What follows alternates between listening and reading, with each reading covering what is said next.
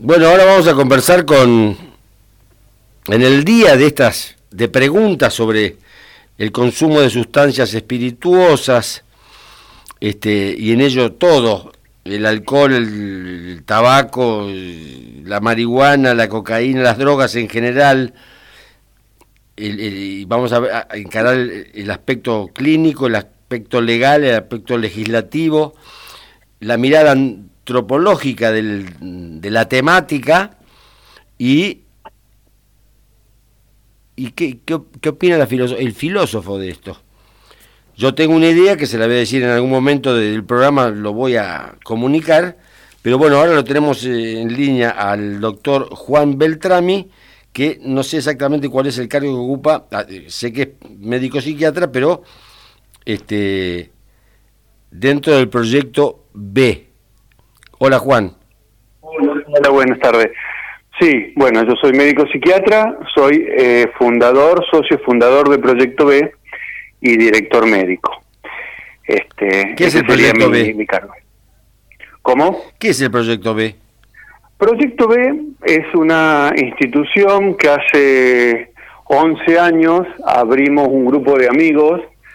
Todos teníamos en ese momento experiencia en el trabajo en comunidades terapéuticas de adicciones y mm, habíamos empezado a poner en cuestión un poco lo que era la manera tradicional de abordar las adicciones y decidimos ofrecer, estamos hablando del 2009, dos años antes de que saliera, uno o dos años antes de que saliera la ley de salud mental, de ofrecer a, a pacientes con eh, problemas de consumo de drogas crónico, ofrecerle la posibilidad de un tratamiento que les mejorara la calidad de vida, entendiendo que era, que era un grupo de población que podía hacer tratamientos o que había hecho tratamientos con más o menos éxito, pero que recaían en la fase de reinserción social o que habiendo terminado el tratamiento recaían o que eh, los tratamientos tradicionales no le ofrecían respuesta. Entonces en ese momento lo que les ofrecimos es un tratamiento eh, donde se trabajara la reducción de daños, es decir, tratar de reparar vínculos, facilitar la inserción social, em, disminuir todos los, los daños que provocaba esta cuestión del consumo crónico de drogas y problemático, más los daños que provoca el estigma de, de consumir droga y ser señalado como un adicto. Una consulta, este doctor. Perdón, perdón, una consulta porque para está haciendo la reseña y le agradezco, pero yo iría a, un, punto, digamos, para hacer, a ver, a ver si continuamos. El tema de, de las drogas es un problema posterior, digamos, ¿hay un problema de base o el, digamos, el componente químico es más que el componente psíquico, digamos, para transformar a un consumidor en un adicto? El, a ver, el, de la forma en que nosotros en mi institución encaramos el tema de la droga es de una manera eh, multifactorial. No pensamos que es una sola cosa que hace que la persona padezca eh, una adicción o tenga un consumo problemático de, en el consumo de una sustancia. Eh, son múltiples factores que pueden ser personales, históricos, ¿sí? o eh, agudos en ese momento.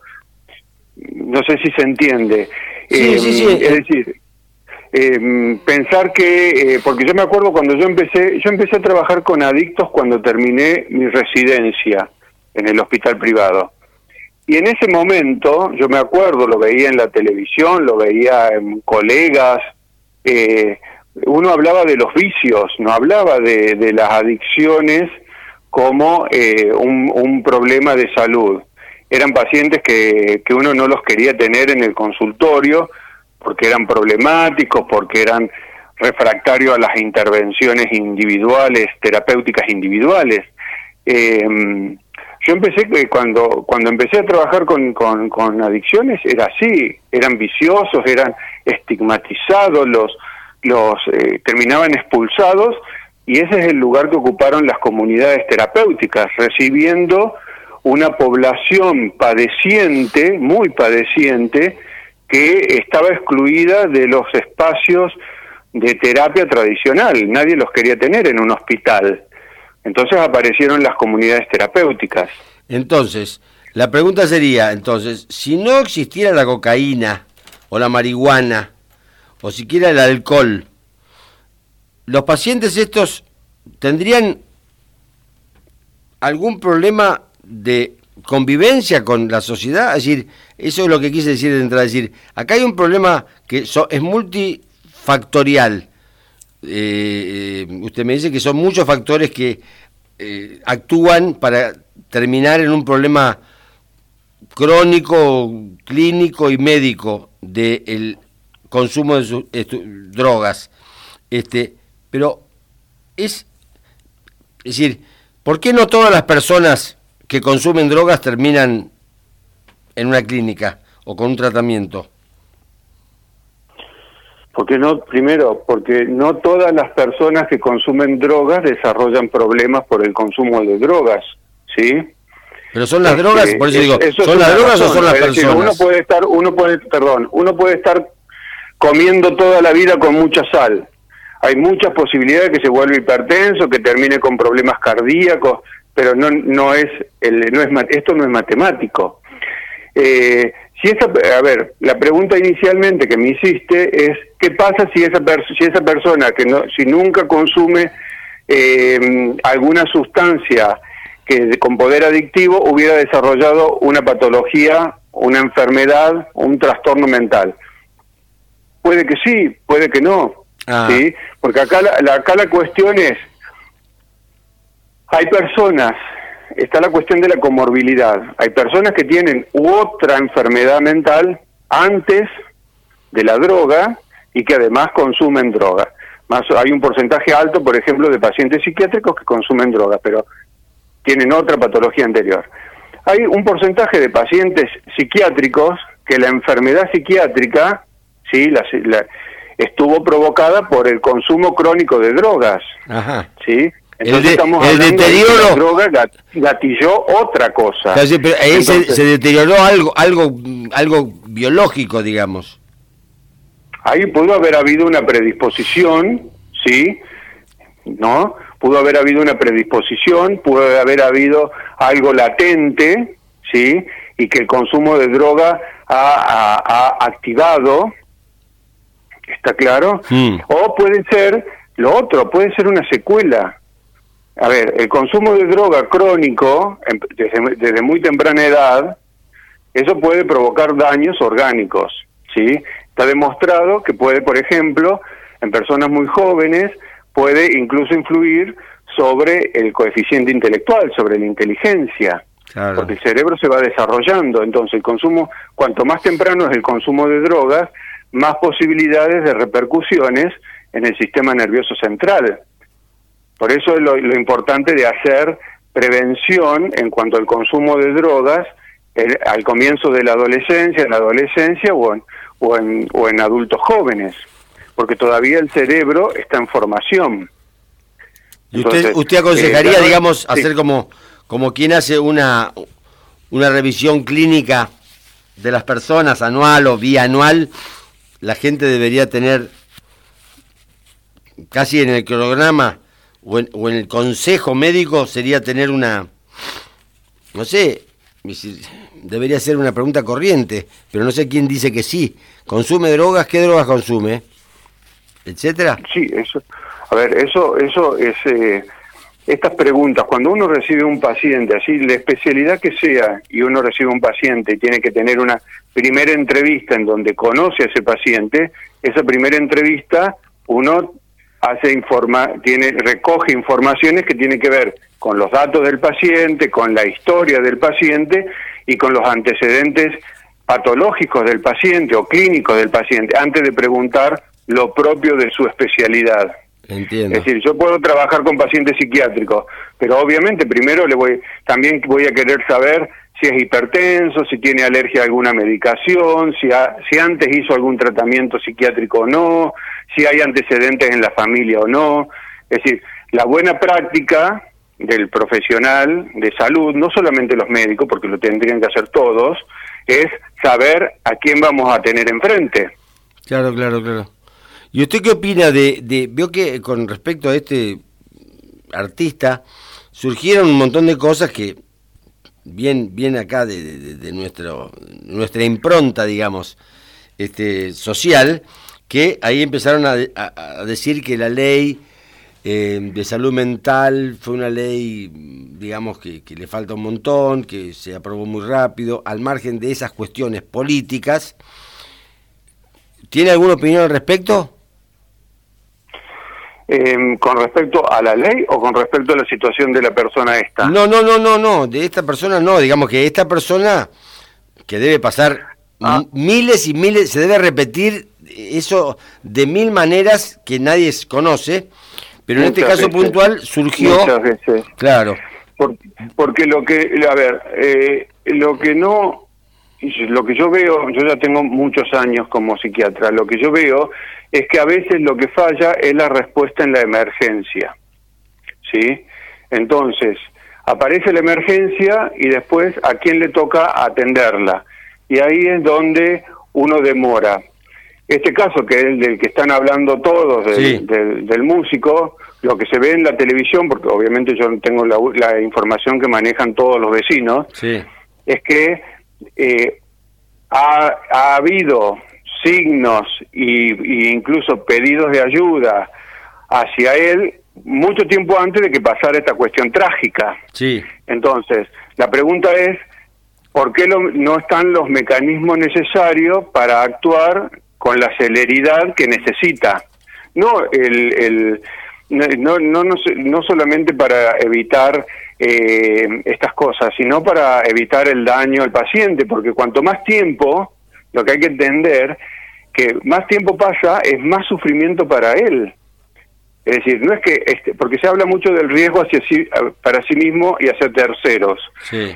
Bien, ese riesgo existió, pero también todo ese tiempo que pasó, en donde él se podría haber lastimado, también existió. es tiempo en donde está sufriendo. Claro, claro, claro. Y ahí no hubo, y ahí no hubo, no hay, no hay un mecanismo aceitado de respuesta o no hubo una articulación eh, eh, rápida o eficaz, porque, a ver, lo que se dicen, fueron, fueron dos ambulancias, fue el clínico, fue el psiquiatra, fue el policía, fueron tres policías, bien, pero lo que, lo que se escucha no es que actuaron en conjunto, sino que fue un montón de gente a ver si podía echar una mano, ¿sí?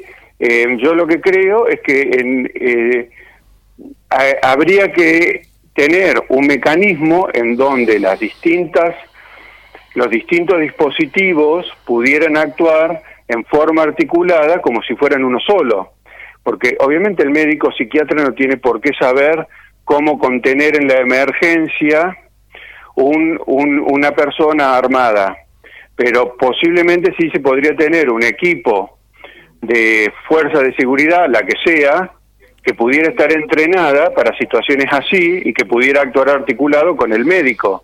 Claro. ¿Sí? Y respecto de la y respecto de la decisión de internar o tratar si no es internar, digamos, la obligación de ir y concurrir a terapias o a cursos o a que queda en manos del paciente, de acuerdo a la ley actual. A ver, en esta situación, en este ejemplo que estamos hablando, yo siempre digo este ejemplo porque puede ser, como, como dijiste hace un ratito, puede haber, hay mil más, todos los días hay mil más de estas cosas que no trascienden. Y hay un montón de familias todos los días que pasan por lo mismo y que no trascienden y, y, nadie conoce y nadie se acuerda. Entonces, eh, en, e, en, esta situación de agudo, ¿sí? Eh, acá lo que importa es que si el paciente padece de, una, de un cuadro que lo aleja de la realidad, que lo aleja de la capacidad para tener conciencia de lo mal que está y pedir ayuda, No podemos estar acá cuestionando si vamos a eh, mm, avasallar el derecho a la libertad. A ver, si uno, doy un ejemplo más gráfico, si uno como papá, ¿no? O mamá, tiene eh, un, hijo em, con fiebre, dolor de garganta, tos, no lo va a dejar jugar abajo de la lluvia un día frío, lo va a meter adentro de la casa calentito y lo cuida, por más que quiera salir a jugar. Esta es la misma situación. Estamos con una persona que, que ha perdido la capacidad para reconocerse que está mal, que ha perdido la capacidad para pedir ayuda y que en ese momento no podemos ponernos a discutir si vamos a avasallar un derecho, porque lo que él necesita es cuidado. ¿Está? No sé si se entiende. Perfecto, perfecto. Es decir, yo creo que hay un consenso en ese sentido, pero vio cómo es la cosa, ¿no? Em, acá fue, yo fui, vi un poco el tratamiento del asunto, fue muy loco, ¿no? Vino un diputado, creo que de Tierra del Fuego, presentó el proyecto y, se votó y, no se consultó a nadie. Se votó, no sé quién lo asesoró al hombre, pero eh, quedó un poco eh, la orfandad del paciente ahí, creyendo que ayudaban a, al el espíritu libertario, etcétera, etcétera, etcétera. Yo creo que la ley tiene un, punto flojo que, eh, que es en estas situaciones agudas, ¿sí? Eh, em, se, se, peca de garantista, ¿sí? Cuando en realidad lo que uno tiene que garantizar es la vida del paciente, la salud del paciente. Si, voy un poquito más allá y defiendo la ley, que yo creo que la ley tiene muchas cosas buenas, creo que en realidad la ley es nada más que una regla escrita y el problema es de cómo la interpretan. Entonces acá la cuestión es, una cosa son las garantías y otra es el garantismo a como sea. Entonces me parece que esta cuestión irreflexiva, ¿sí? O por ahí, este, eh, miedosa de decir, no, no voy a poner la firma en que lo internen a la fuerza porque a ver qué, me van, qué van a pensar de mí. Y, en realidad eh, acá es, es, la cuestión, el dilema es, ¿qué es lo que, eh, si es tan importante lo que llegan a pensar algunos de lo que uno hace o salvar la vida de, de, esta persona? Porque en esta situación, en realidad, lo que, va, lo que terminamos teniendo es un montón de víctimas Obviamente el músico que recibió el disparo, que estuvo sufriendo un montón de días, un cuadro que parece ser, por lo que yo escuché, de características psicóticas, eh, la madre que recibió los golpes del hijo, después tuvo que ver cómo al hijo le daban un tiro, el policía pobre que, que no tenía las herramientas porque posiblemente no estuvo entrenado y lo único que le dieron es un arma que ahora está encarando un proceso penal, son todas víctimas. Entiendo, entiendo. Lo único, lo único que salió de todo esto son víctimas. Y Entonces, lo que hay que ver es cómo se previene esto Exacto. para la próxima. Usted es perito forense en, en, la materia. además, otro de mi trabajo, yo soy eh, perito médico psiquiatra del Fuero Penal Juvenil, de la provincia de Buenos Aires. De la provincia, no, del, no, de, la, no de la circunscripción o como le dicen a, la, tercera sección. No, eh, dentro, dentro de la provincia eh, está, sería del Departamento Judicial de Mar del Plata. ¿Que va de dónde a dónde? Es, va, es Mar del Plata, de sería el partido de Pueyrredón, eh, Balcarce, eh, Mar Chiquita y me parece que es eh, Miramar. Perfecto, Alvarado. Alvarado, es una zona bastante grande no somos muchos los psiquiatras, eh, los peritos psiquiatras en la provincia, y a veces también yo colaboro con otros departamentos judiciales. Bueno, eh, dígame una cosa, ¿y cómo, cómo ve el tema, digamos, el tema de el consumo? Em, la juventud, o no la juventud, no sé quiénes son los altos consumidores, es decir, porque nosotros estamos hablando de, con un psiquiatra, de gente que tiene problemas psiquiátricos, vamos a decir, o, o analizar la, la acción de, determinadas personas desde ese ah, punto de vista. A eso quiero aclarar algo. Sí. A eso quiero aclarar algo, que, mm, que eso es un logro de la, de la ley de salud mental, que es, es decir, las adicciones son son un problema psiquiátrico, son un problema médico. No no no, a ver, no podemos decir los problemas psiquiátricos y las adicciones. Okay. Las adicciones son un problema de salud mental que pueden estar con otro problema, con otra enfermedad más, que sé yo, puede estar con la psicosis, entonces adicción y psicosis, puede estar con una depresión, pueden estar solas. Eh, no, eh, ¿Me entienden? Porque si no, el problema es que estamos separando esto. Y entonces, ¿en quién trata las adicciones? Las adicciones es un problema de salud mental que tienen repercusión orgánica, porque obviamente no solo afectan eh, el, sistema nervioso central, también tienen problemas, eh, provocan problemas a, nivel cardíaco, están los, los, los, los, problemas cardíacos y los infartos que provocan los consumos de cocaína, están los, los trastornos cognitivos que provocan el consumo de marihuana desde edades muy tempranas, esto que habíamos hablado que afectan a veces el coeficiente intelectual. Entonces, hay que pensar en las adicciones como, como una enfermedad mental más, porque eh, esto, esto es lo que yo decía al principio. Uno lo que, mm, si no estamos terminando, seguimos estigmatizando al adicto. Es decir, el adicto, cuando yo empecé a trabajar, esto que yo decía, va, es un vicioso, lo, lo, lo corrían, lo corrían de todos lados. Eh, el logro de la, de, la, de la ley de salud mental es considerar a las adicciones como parte de, de este problema, de, los, de la salud mental en general, ¿sí? Okay. Entonces, yo creo que cuando hablamos de adicciones hay que hablar de salud mental. Hay un paso, hay como un escalón, hay como un segmento que podríamos dividir entre adicciones y consumo.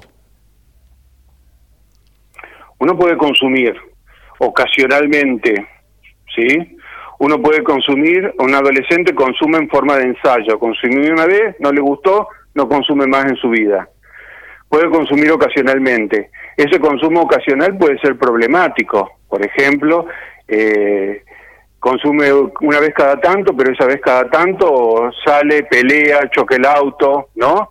O como hacen las, las previas con alcohol que hacen los adolescentes. Puede, puede ser un consumo problemático, puede ser eh, regular, consumir en forma frecuente y tener problemas, o puede ser directamente una, una adicción. Es decir, no sé, no sé si hay escalones, pero sí hay distintos tipos de consumo también.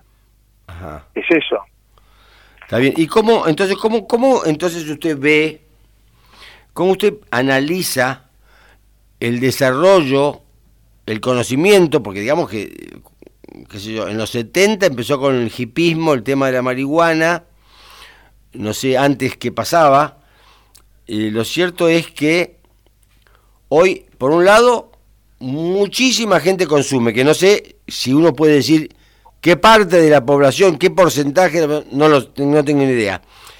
Después hay una lucha internacional contra la distribución, el narcotráfico, y, una demanda el, primer demandante es el, el imperio, diría este, Estados Unidos, o los centros, el primer mundo, vamos a decir, y después, este, es decir, ¿cómo, cómo analiza e, eso, digamos, que frente, usted que es médico, y atiende las situaciones y tiene este, este, esta valoración, digamos que acá no se trata de consumir poco o de consumir mucho, hay gente que consume poco y le hace mal y hay gente que convive con esto relativamente bien, aunque se está deteriorando físicamente, y otros directamente entre la depresión, eh, algún problema psicológico o físico, la, adicción lo, termina transformando en un problema social, digamos. ¿Con, ¿Cómo ven esa, esa cosa? ¿Qué, ¿Qué es lo que va a pasar con las drogas en el mundo, en la historia? ¿Qué cree usted que va a pasar? no, la verdad, la verdad es que no sé qué va a pasar. supongo que se va, se va a seguir consumiendo. Siempre se consumió. Eh, em, yo lo, lo, lo que me parece es que eh, lo que me parece que eh, aumenta el riesgo a que haya gente joven con problemas es la tolerancia de los adultos. Entonces, cuando los adultos se corren del lugar de responsabilidad de proteger y orientar y contener, ¿no? Cuando se da se dan permisos sin eh, pensar en lo que se está permitiendo o cuando se eh, minimiza lo que está pasando, me parece que lo que lo que pasa es que estamos dejando a esta gente joven, a estos niños, a estos adolescentes sin protección, sin orientación. ¿Usted siente eso? que, los, adultos... Lo que yo creo es que lo que está pasando es que nos estamos corriendo cada vez más los adultos, ¿sí? Eso por un lado. Me parece, por el otro, y esto es una opinión personal, quizás muchos de mis colegas no la compartan, yo creo que también hay un negocio importante, ¿sí? Con el tema de la adicción, quién, hay, quién va a tratar, porque cada vez hay más adictos, entonces eh, ahí, ahí hay todo un mercado para explotar. Entonces, entra también la industria farmacéutica, farmacológica, entra también la cuestión de los, los lugares de tratamiento y los convenios con las obras sociales, con las prepagas, con... Eh, entonces me parece que eh, así como hay toda una hay toda una cuestión de tratar de pensar cómo hacer para ayudar a la gente, también hay toda una movida por detrás que en la cuestión de solidaridad lo que se está hablando en realidad es de un comercio, no solamente lo que se comercializa es la droga, también lo que se está comercializando es al adicto, porque por cada tratamiento uno cobra. Entiendo. ¿Sí? Dígame ¿y usted cómo, cómo percibe que está hoy, vamos a decir, ya que estamos hablando del área que le compete, digamos, en la zona, digamos, Bar del Plata, es decir, es un problema que realmente decir, está enfocado, el Estado está enfocado o está derivado en unidades terapéuticas, como usted dice, usted digamos está, lo toma más el, el sector privado que el Estado. ¿Cómo, cómo, cómo está eso? Como, si los colegios. sí, yo hace tiempo que ya no, no, que no trabajo eh, en este tema en los lugares de tratamiento del Estado. Algunos andan muy mal, algunos andan muy mal. Ah, eh, yo creo que por el otro lado se están haciendo esfuerzos para ofrecer eh, o aumentar la oferta de ayuda, eso sí pasa, sí, pero mm, eh, a veces la ayuda queda demasiado distante o es muy problemática acceder. ¿La ayuda de quién? ¿Cómo? ¿La ayuda de quién? La ayuda del Estado. Estamos hablando de los centros que ah, ofrece el Estado. Pero que dice que no funciona, no funciona bien. Eh, ¿Cómo? No, no están funcionando bien eso. yo creo que hay, hay eh, muy buenos intentos, sí, hay muy buena voluntad, hay profesionales que, que le ponen el cuerpo, me parece, y hay eh, en, en, alguna de las ramas del Estado, ¿no? Por ejemplo, me parece que el Estado Nacional está bien metido. Eh, a nivel eh, provincial, me parece que este, ahí la respuesta yo la veo un poco más floja, ¿sí?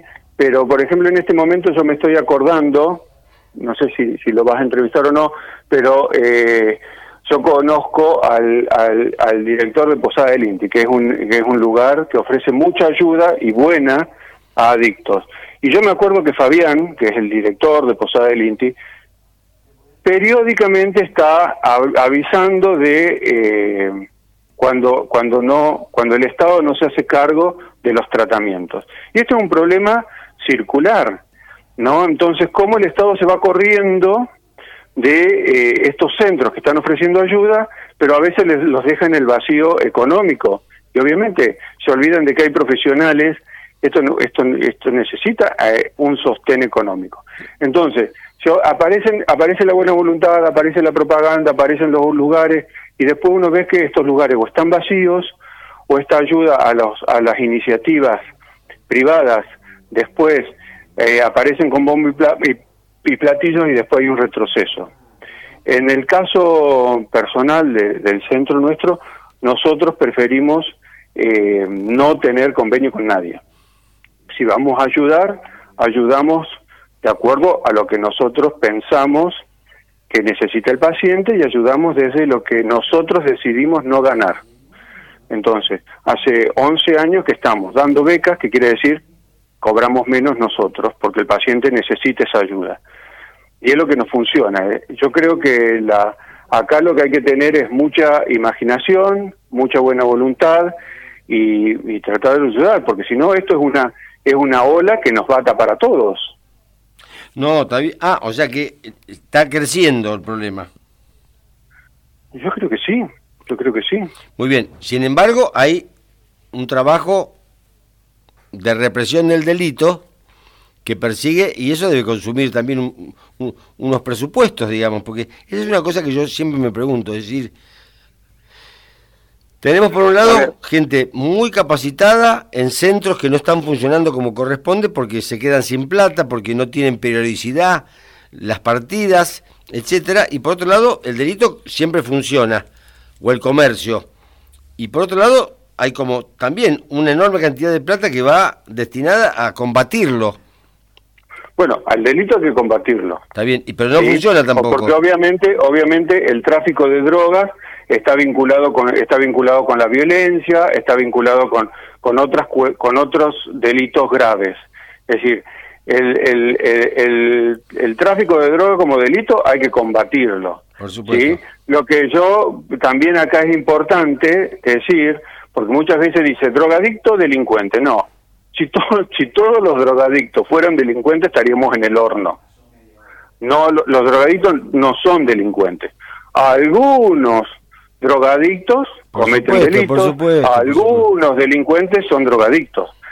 Pero de nuevo, ahí está el estigma, decir droga igual a delito. No, a veces, muchas veces o pocas veces, pero no es una regla matemática esto, porque si no, de nuevo estamos poniendo etiquetas. Por supuesto, ¿sí? el tipo estaba drogado, vino a robar, sí, bueno, pero hay algunos tipos que van al Congreso drogados y otros van a, a operar, a operar drogados, así que digamos que entiendo lo que quiere decir, que si es muy fácil llegar a una conclusión equivocada y que tiene mucho marketing, ¿no? Y, o que va con la ola diciendo no, delito, droga, etcétera. Entiendo perfectamente, sí, y aparte comparto que la gente es muy cínica, hipócrita, y este y bueno, pero ¿quién le pone cascabel al gato? Pibe, pibe con buzo, capucha, eh, chorro y, y, drogadicto. Y eso lo veo todos los días. Y, los, y están poniendo todo, esa etiqueta la están poniendo todos los días. Entonces, por eso es importante. En el ejemplo que hablábamos del artista, uy, la pateó a la madre, qué hijo de puta, es un droga. Y no, la pateó a la madre porque estaba enfermo, estaba muy mal, estaba por fuera de la realidad y no tiene que ver con que con que fuera eh, adicto o no, tiene que ver con el estado agudo en el que estaba. Entiendo. Porque pudo haber estado en ese mismo estado sin haber, sin que existiera la adicción, porque hay otras patologías en salud mental que provocan ese mismo estado. Sí, aparte, digamos que estamos hablando de diferenciamos la marihuana, la cocaína, el éxtasis, el LSD y, y, el alcohol que tú. ¿Cuánta gente se hace pelota, choca, insulta, vomita, escupe, mea bajo los efectos del alcohol eh, donde no lo tiene que hacer? Claro. Y se venden todos los kioscos. Sí. Bueno, muy bien. Bueno, Beltrami, entonces básicamente usted está aportando a esta mesa, que se va a ir llenando de a poco, de conceptos, ideas y experiencias. Y las vamos a tener en cuenta para poner en, debate, digamos, todo lo que usted ha dicho en este momento. Bueno, espero que sirva. No, no, sí, ojalá un día podamos reunirnos, vernos la cara y, y bueno, y, poder ahí sobre la marcha decir, no, mira tal cosa, no, porque justamente es la idea es sumar, sumar, llegar a alguna conclusión, digamos, positiva, ¿no es cierto? Sí. Sí, yo creo que lo importante es esto, eh, abrir el diálogo y que se pueda, eh, que cada uno pueda manifestar eh, lo que piensa, ¿no? Muy bien, yo creo más en el, como diría Carlos Vuela, el, yo creo más en el disenso que en el consenso. Es decir, asumiendo que todos tenemos derechos y todos tenemos deberes, el respeto y, y, a decir lo que uno piensa, ante una idea, oponer otra idea y llegar a una conclusión. Eso, eso me parece que sería lo lógico y no estigmatizar ni, ni decir yo tengo la razón.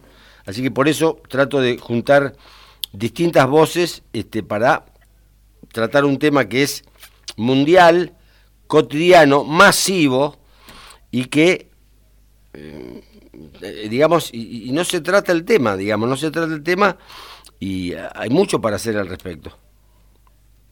Sí, yo creo que sí. Bueno, muy bien, Juan, ¿eh? muchísimo gusto y muchas gracias. No, gracias a vos. Bueno, hasta luego.